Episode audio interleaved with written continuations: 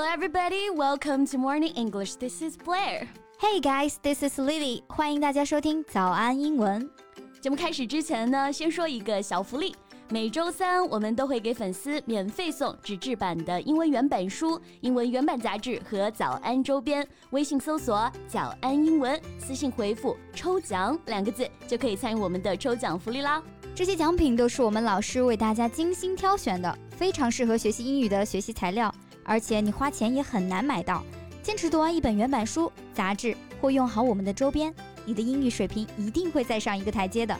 快去公众号抽奖吧，祝大家好运！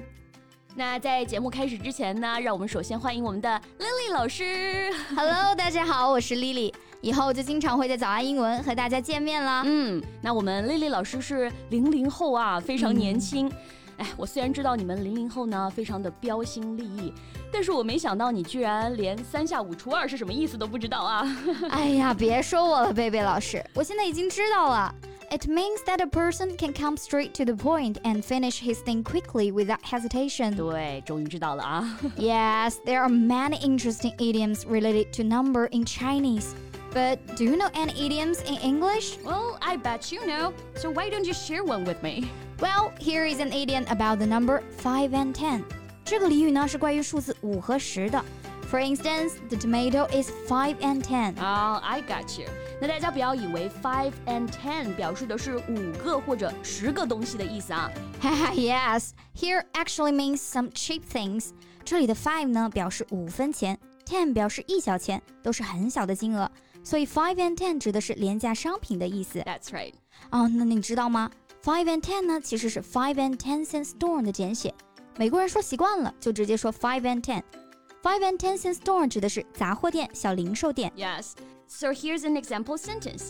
We can buy all manners of things in a five and ten cent store. 我们可以在小杂货店啊买到各种各样的东西。Great, you do get idiom. 看来你掌握的挺快的。 You must say I'm a fast learner. 那像这样跟数字相关的俚语，其实还有挺多的啊。Of course. Then let's learn more idioms about the number in today's podcast. 今天的内容都为大家整理好了文字版笔记，欢迎大家到微信搜索“早安英文”，私信回复“加油”两个字来领取我们的文字版笔记。哎，贝贝，不如你再来分享一个和数字相关的俚语吧。嗯，Well, let me think. Okay, I got this. 这个俚语里面呢，跟数字二有关系啊，而且还和我们的脚有关。You can take a guess. Have two left feet, is that right? Spot on，答对了啊。Have two left feet 是用来形容人啊笨手笨脚，挺笨拙的。Yes, I think this idiom is really fascinating. 大部分人呢在听到 have two left feet 的时候，都会认为是有两只左脚的意思。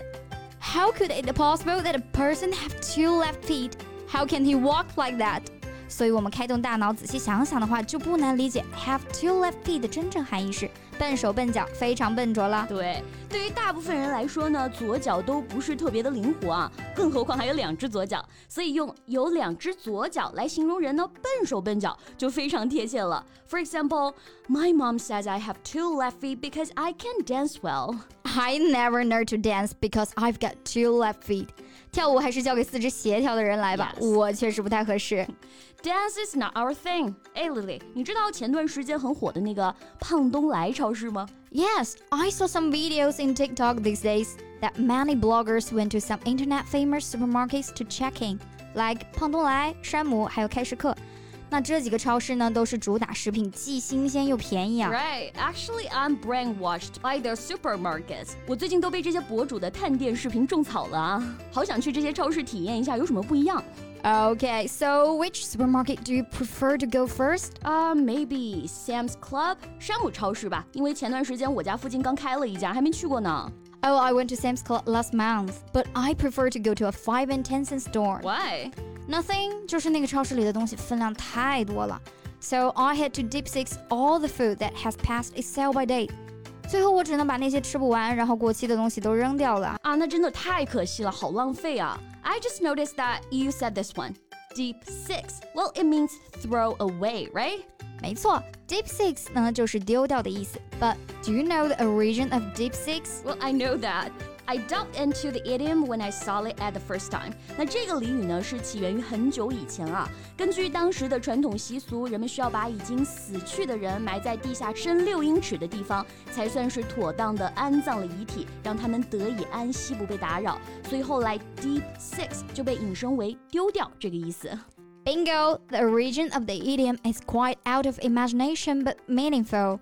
Well, you know, my mom asked me to deep six all the clothes I don't need. 我妈就经常让我把不穿的衣服全部扔掉啊，但是我还挺舍不得的。Simply lying life is hard for every girl, including me. That's right. Well, Lily, do you have any plan for tonight?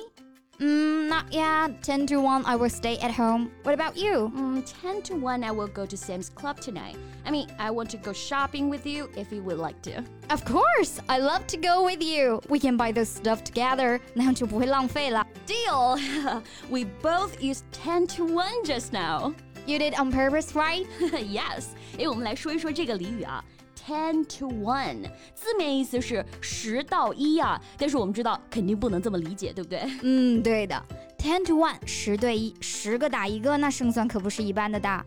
所以它的意思是很有可能，十有八九。对，所以以后呢，我们就不要总用一些像 probably 来表示很有可能啊。起床太晚，上班要迟到了，我就可以说 ten to one I will be late。跑步比赛我一直跑在最前面，马上就要赢了，就可以说 ten to one I will win。Yes, it's an useful idiom that we can apply it on our daily life. Yes, but I'm really thirsty now. Can we get something to drink before we go to the supermarket? It's a great idea. What would you like to drink?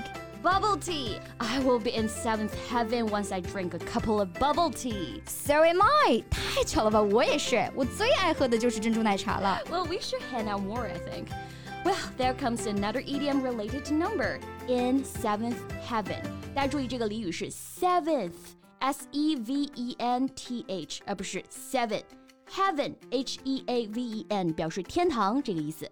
那从字面意思来看，in seventh heaven 是指在第七层天堂吧？Yes, in seventh heaven，它的来源呢与犹太人或者是穆斯林的古老信仰有关啊。在这个信仰里，天堂是分为七层的，而至高无上、最快乐、最幸福的呢，就是在第七层。也只有上帝和地位很高的天使才能住到第七层。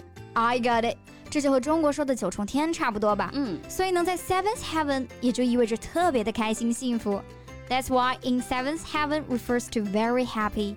I'm in seventh heaven because I will go shopping with Blair tonight. Me too, can't wait. Let's go. 那今天我们就跟大家分享了和数字相关的一些俚语表达，你还知道哪些呢？